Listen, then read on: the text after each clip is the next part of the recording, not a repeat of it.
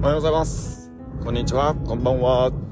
このラジオは岩手県盛岡市出身、京都府与謝野町に移住して生活している菊ちゃんこと菊池進が移住定住や仕事のこと、趣味である音楽、キャンプ、俳句、スケボーなど日常の生活の中で感じたことを思いのままにお話しするラジオです。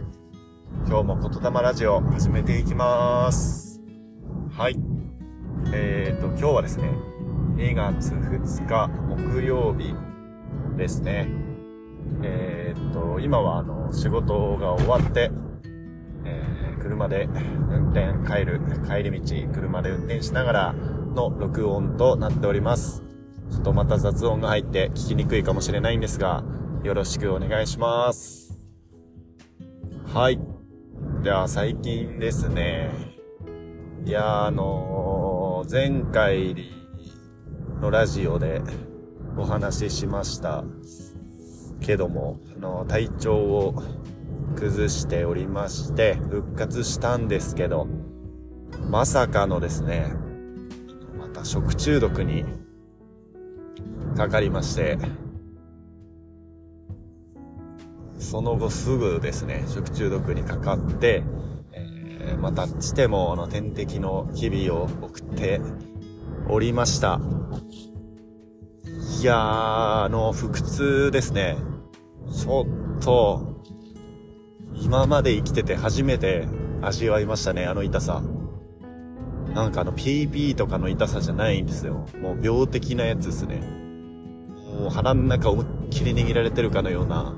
切り刻まれてるが近いかもしれないですね。その痛みにうなされながら約3日間過ごしまして、えっ、と、先週ぐらいにしっかりそうですね、復活して、えー復帰しております。はい。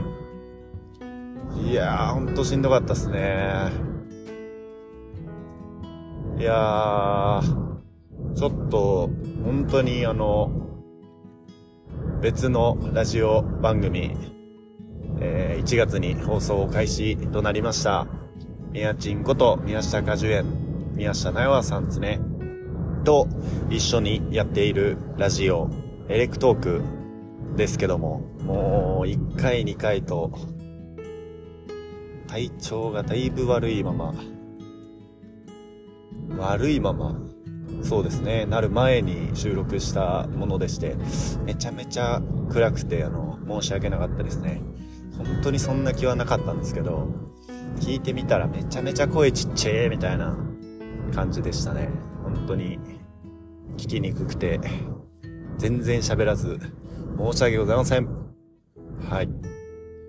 ただですね、もう元気に復活しておりますので、次回からも放送もお楽しみに。はい。で、もう元気になりましてですね、えー本当にあの健康って大事だなと改めて思わせていただきました。本当に体壊すと何もできないですね。何もできないですよ、本当に。ラジオのあの、編集も今ちょっと担当してやってたりするんですけど、編集すらできず、いやもう編集もカッツカツで、あの、やっておりましたが、なんとか放送にも間に合い、いやーよかったです。仕事も受けできて。まあそんな中でですよ、今日は、何をお話ししようかなと思っていたんですけども、えーっと、私がですね、大好きな音楽の話をちょっとできたらなと思ってます。いや、私のですね、今まで生きてきた時間の中で、すごい時間、音楽の時間が入ってるのではないでしょうか。皆さんどうですか？音楽、いつも聞いておりますか？自分はもちろんあの車の中でもですね、あのラジオはもちろんなんですけど、えっ、と音楽っていうのはすごい大事で、仕事行くときに行き帰りだったり、寝る前とかもそうだし、結構あの暇な時間を見つけては最新の曲をチェックしたりとか、えー、っと、好きなアーティストからどんどんこう、関連のアーティストに掘っていったりとか、もう本当にあの、音楽がないと生きていけません。それぐらい音楽がですね、ずっと大好きなんですけども、好きになった理由というか、ここまでなんで音楽が好きなのかっていうと、多分生まれつきの環境もあると思うんですよ。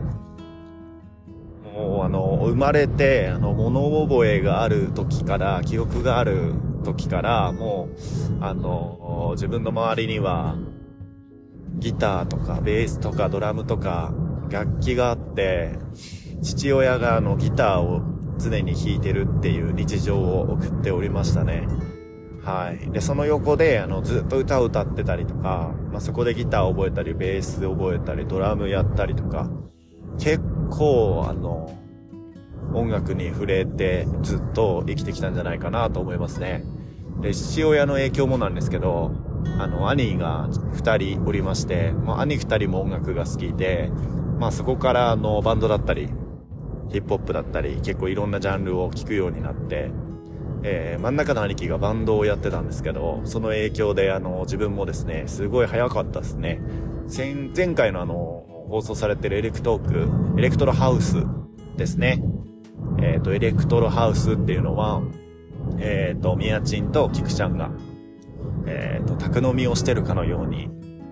二人を、でお話しするっていうコーナーなんですけども、もう少しでもね、僕たちのことを知っていただいた上で、エレクトーク今後楽しんでもらえたらなっていうので始まったコーナーですね。えっ、ー、と、その中でもね、あの、お話ししてたんですけども、えっ、ー、と、中学校3年生ぐらいからもうバンドを組んで、地元の、そうですね、地元の同じ中学校のメンバーで、えー、バンドを組んで、毎日あの、練習に明け暮れ、明け暮れておりましたね。はい。で、公民館をですね、田舎のあの団地にある公民館を自分たちで借りて、そこであの、ライブをするという、今思うとめちゃめちゃ面白いなって思うんですけど、いやー、いいですよね。すごい楽しかったですね。はい。で、そこからあの高校に行きまして、あの高校でもずっと、えっ、ー、と、メンバーは変わって、そうですね。スリーピースバンド、自分はベースボーカルとして、えっ、ー、と、バンドをやってたのと、駅の地下ですね、盛岡駅、岩手盛岡駅の地下で、え、路上ライブを、そのバンドのギターとですね、ギターはあの、幼馴染と、や、幼馴染だったんですけど、はい、仲良しのギターと、えー、っと、路上ライブをやったりなんかしておりました。えー、その中でですね、結構、高校のバンドはガチでマジだったんですよ。あの、毎週、毎月2回ぐらいは、えー、っと、ライブハウスでライブをしたり、えー、っと、長期休みのタイミングとかは、えー、っと、ツアーみたいな感じで、青森とか、東北ツアーみたいなのはやりましたね。青森、秋田、秋田行ったかな。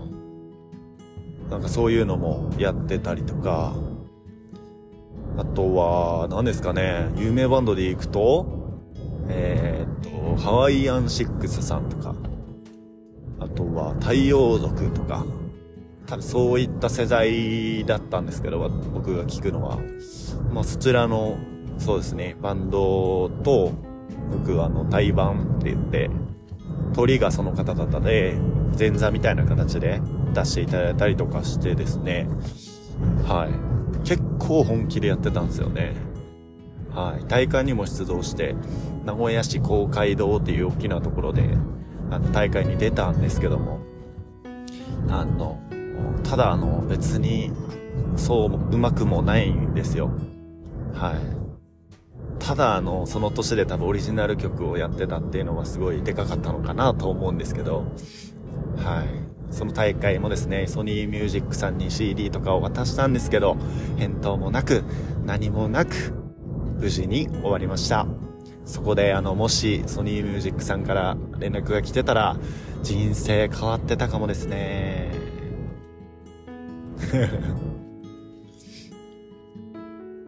大きく変わってたかもしれないですね。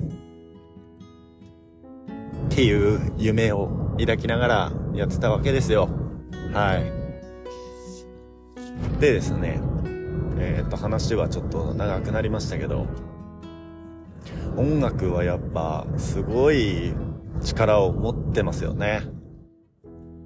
はい。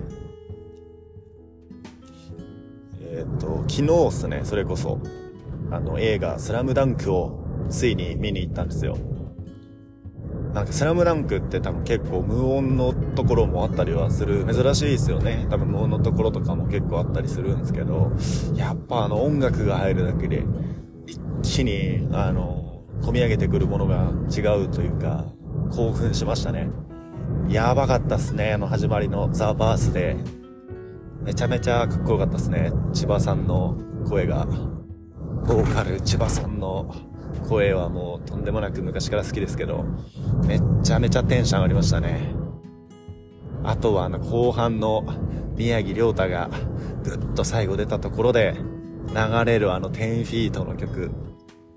いやもう最高でした。なんかね、考えられてるんですかねあの選曲とかあのアーティストも。なんかで今こう思うと、そのスラムダンクが、あの、漫画で出た、と、出たタイミングの世代は多分ザ・バースデーの千葉さんがやってたタイミング、すごく、あ、聞かれてた時の世代の人、なんか好きな人が多い世代ですね。の方々なのかなっていうのと、自分たちは多分アニメですね、スラムダンクは。漫画ももちろん見ましたけど、多分ドンピシャで行くと、アニメはやってた時期、テレビでやってた時期に覚えがあるんですよ。なんでその世代とかで行くと、多分10フィートで多分ずっとこう聞いたりする機会多いかなっていうので、なんかすごいですね。そこまでもしかしたら考えてられてるのかなとか思いながら見てましたけど。はい。いやー、いい映画でした。はい。もうちょっと、あの、スラムダンクのことについて話すとまた終わらないっていうか話取れちゃうんで、ちょっと話は戻しますけど、まあやっぱり音楽ってそういう感情を揺すらぶるものだったりとか、あとはこう、楽しい思い出もそうだし、苦しい思い出も音楽から蘇ることってないですか？めちゃめちゃあって、しかも、なんかその当時は苦しかった苦しかった時に聴いてた音楽が、あの、かなり後になって聴いた時に、今の景色、自分が見える景色と、こう、昔の記憶が蘇って、あんな時もあったないやー、また、まだまだ、俺、頑張れるな、みたいに思う瞬間が、自分は結構昔聴いてた曲とかを聴くと、蘇ったりするんですよ。なんか、いいなーって思って、なんかそれこそそういう仕事のこともそうですけど、恋愛とかもそうじゃないですか。学生の時に聴いてた、あの、彼女、その当時の彼女との思い出の曲を久しぶりにこう、不意に流れてんのを聞いたりすると、うわ、懐かしいみたいな、思ったりとか、皆さんないっすかね？はい。いやー、本当にそうなんですよ。で、あの、最近それなんでこれ今喋ってるかっていうと、あの、今日の車行くと、行く時にですね、久しぶりの昔のちょっと好きなヒップホップ聴こうかなって、ああ、自分はあの、ヒップホップが好きなんですよ。音楽で行くとね。ヒップホップが大好きで、特にあの、ジャパニーズのヒップホップ、日本のヒップホップがすごく好きなんですよ。で、昔からですね、めっちゃ好きなアーティストはですね、シーダっていう、あの、ラッパーがいまして、はい。めちゃめちゃかっこいいですよ。えー、シーダが好きでですね、なんか久しぶりに今日行くとき、ちょっとシーダ聞こうかな、みたいな。今日の仕事内容がちょっとこう、自分の中で気合を入れないといけないなっていう仕事ででして、仕事でして、あの、市役所に行って、ちょっとこう、商談みたいな。プレスリリースの商談みたいな感じの仕事だったんで、いや、ちょっとマジで気合入れていこうみたいなので、好きなシーダを聴いてたわけですよ。で、その中のですね、一曲なんですけど、めちゃめちゃ昔の記憶が蘇った曲が ありまして、それがですね、テクニックっていう曲なんですよね。フューチャリングであの、皆さん知っていると思うんですけど、フレバさんがですね、フューチャリングで入っている 曲です。テクニックって曲ですね。もう皆さんもぜひ、よかったら聴いてみてください。いやーもうなんでその曲かっていうとですね、自分はあの、以前のエレクトークでもお話ししたんですけど、えっ、ー、と、二十歳過ぎぐらいからあの東京に出まして、しかも何も準備なしに一週間前ぐらいに親にも仕事場にもダメなんですけどね、仕事場に一週間前に言ったら、はい。まだ一週間前に言いまして、何も準備せず、車、その当時乗ってた車は、あの、調子乗って買った車のですね、パーツ類をですね、全部売り払ってお金を作って、あの、何も考えない状態で、ただただまずアパレル、服屋、おしゃれな服屋に入るぞって言って、東京に出たわけなんですけど、まあそんな簡単なことじゃなかったんですよ。行ってもまず、そんなことはあの都会に出たことない、ね、岩手盛岡の田舎坊主が、ただのやんちゃ坊主が、東京に出て、そりゃあね、通用しないっすよね。しかも何をまずしてばいいのか。なんかあの、高校の時にバイトからそのまま入ってたスーツ屋さんだったので、あ、あのー、盛岡にですね、いた時はスーツ屋をやってたんですけど、はい。そんなね、なんか、どういう風に探してもいいかも、ちょっとよくわからんぐらいのレベルですし、土地勘もない、あんな人混みに行ったことない、あんな都会に行ったことがない。えっ、ー、と、盛岡で言うと、近くの都会はですね、岩手盛岡はですね、宮城県の仙台ですね、が都会ですけども、はい。あそこでもビビってた自分が東京行って、いやー、本当にうまくいかなかったわけですよ。最初は。友達の家に住んでる中で、なかなかうまくいかず、友達にも申し訳ないし、ただ友達といると、やっぱどうしても誘惑に勝てない自分がおりまして、えー、友達から一緒に飲みに行こうと誘われたりですね。あそ遊び行こうぜとか。友達みんなで集まるよとか言われたらですね、行っちゃうわけですよ。しかもその当時、あの、日払いの派遣みたいなので金を作ってですね、その日払いでもらった金で飲みに行くわけですから、えー、っと、ニットが言っても1万ちょっととか高くて1万超えるぐらいで飲み行って、2次会、3次会行って、カラオケ行ってとかなったら、もうその日で消えるんすよ、その金。だからもうその日暮らしレベルで、マジできつかったんですよね。で、さらに、えー、っと、毎日友達といるわけじゃないですか。その友達が嫌いなわけではないんですけどね。毎日家に一緒に友達といるって、想像できます？してる人もいますよね、でも。はい。ただですよ、ワンルームですよ。ワンルームの部屋に、ワンルームの何畳だったんだろう。結構狭い部屋に、えー、っと、ベッドと布団敷いたら、テレビあってみたいな、いっぱいいっぱいみたいな部屋ですよ。芸人かみたいな下積みのぐらいのレベルで、そういう、そういう部屋にですよ、友達と毎日一緒に夜会う、会うわけですよ。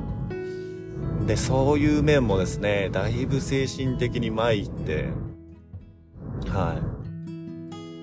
い。日払いだったりとか、その当時は、そうですね、カラオ、カラ、あ、じゃカレー屋さんでバイトしてたり、えー、っと、ダンススクールの幼稚園児の教える先生みたいなのをやったりですね。で、あのそれこそエレクトークでお話ししたミヤチンと同じ会社だったその会社な、にですね、入った時も最初はパートタイマーって言って、60時間しか働けない最大契約で採用だったんですね。約、そうですね。半年ぐらいはそれでやったんじゃないですかね。だその半年間はですね、その間はそのカレー屋を続けたりとか、結構いろんな掛け持ちをして、えー、っと、生きてたわけなんですけど、いや、そのバイトが終わって帰りたくないわけですよ。本当に友達は嫌いなわけじゃないけど。はい。だから公園でですね、仕事終わりにお弁当を買って、公園で友達が寝るまで、12時ぐらいまで一人で、あの、弁当を食べて、一人でタバコ吸って、みたいな、過ごす毎日結構ありましたね。すごくないですか？めっちゃ。あ、ミヤチンみたいなこと言ってた。すごくないですか？はい。まあ皆さんもね、そういった経験ある方いると思うんですけども、まあその時に聴いてた曲が、そのテクニックっていう曲なんですよね。はい。東京でめちゃめちゃもら、揉まれてた自分が、夢を打ち壊されていた自分が聴いていた曲で、その曲のおかげで、自分は、あの、その、頑張ろうまだいけるぞ俺って言って頑張ってた覚えがめちゃめちゃありましたね。その中の歌詞にですよ、東京の流れ追い越し車線みたいなのを書いてたりとか、あと戻れないから振り返らない。ただはっきりしなきゃクラッシュするだけ。最初に決めた目的忘れ、それ以外以上にブレかけてはダメだよ。っていう歌詞があるんですよね。だから自分はバレルをやりたいって、おしゃれなお店入りたいって来たのに、その日暮らし、その日の楽しさだけに、こう流されてですね、えー、っと、目標をこう、見失いかけてたりとか、心が落ち込んで、あの、元々の目的を、そうですね、見失いそうになってたんで、こういった曲でですね、またさらに火をつけていただいて、そこからですよ、頑張ってやっていって、え、ー、と、東京の、そうですね、最初はあの、東京出て、アパレルやるぞーって言って紹介されたの埼玉でしたからね。めちゃめちゃバカじゃないですか。はい。全然東京では、ある、あの、アパレルやってないやんけ、みたいな。めっちゃ笑われましたけどね、この当時。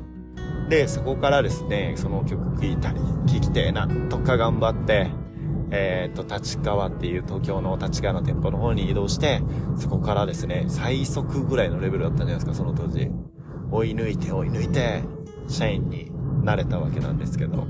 はい。なんかそういったね、苦しさだったり、そういう生活があるからこそ、あってこそ、なんか頑張れたし、多分今に繋がってるんだなと、思いましたね。今日この曲を聴いて。また。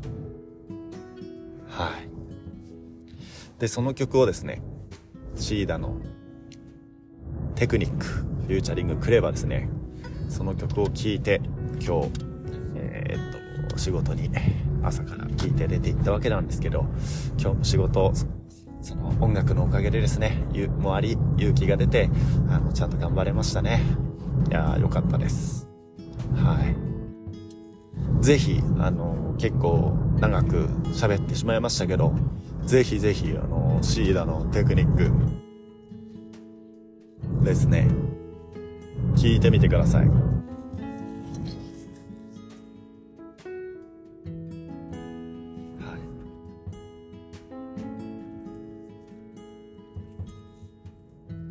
い。ですね。アルバム名は、アルバム名はいいか。調べたら多分出てくると思います。で、その中のアルバムの中のですね、 Mic Story とかですね、 No Pain, No Gain とかですね、めちゃめちゃね、名曲揃いのアルバムなんですよ。で、多分 SEEDA って、めちゃめちゃいい曲が多くてですよ。ただいかついだけじゃないんですよね。名曲、一番の名曲は花と雨って曲で、その、あの、シーラのお姉ちゃんが亡くなって、ってっていうその亡くなったことについてお姉ちゃんについて歌った曲だったりとか結構奥深くてですね。なんかそういった意味を知って聞くとまた違ったりしますのでなんかぜひ音楽を楽しんでみてはいかがでしょうか。はい。何のラジオだっていう感じなんですけど。はい。今日はじゃあここら辺でですね終わりにしたいと思います。またですねなんかこうおすすめの音楽とか、自分これ今聴いててとか、久しぶりにこれ聴いたんだよみたいな曲あればね、なんかどんどんあの、紹介していきますので、よかったら聴いてみてください。はい。では、さようなら。バイバイ。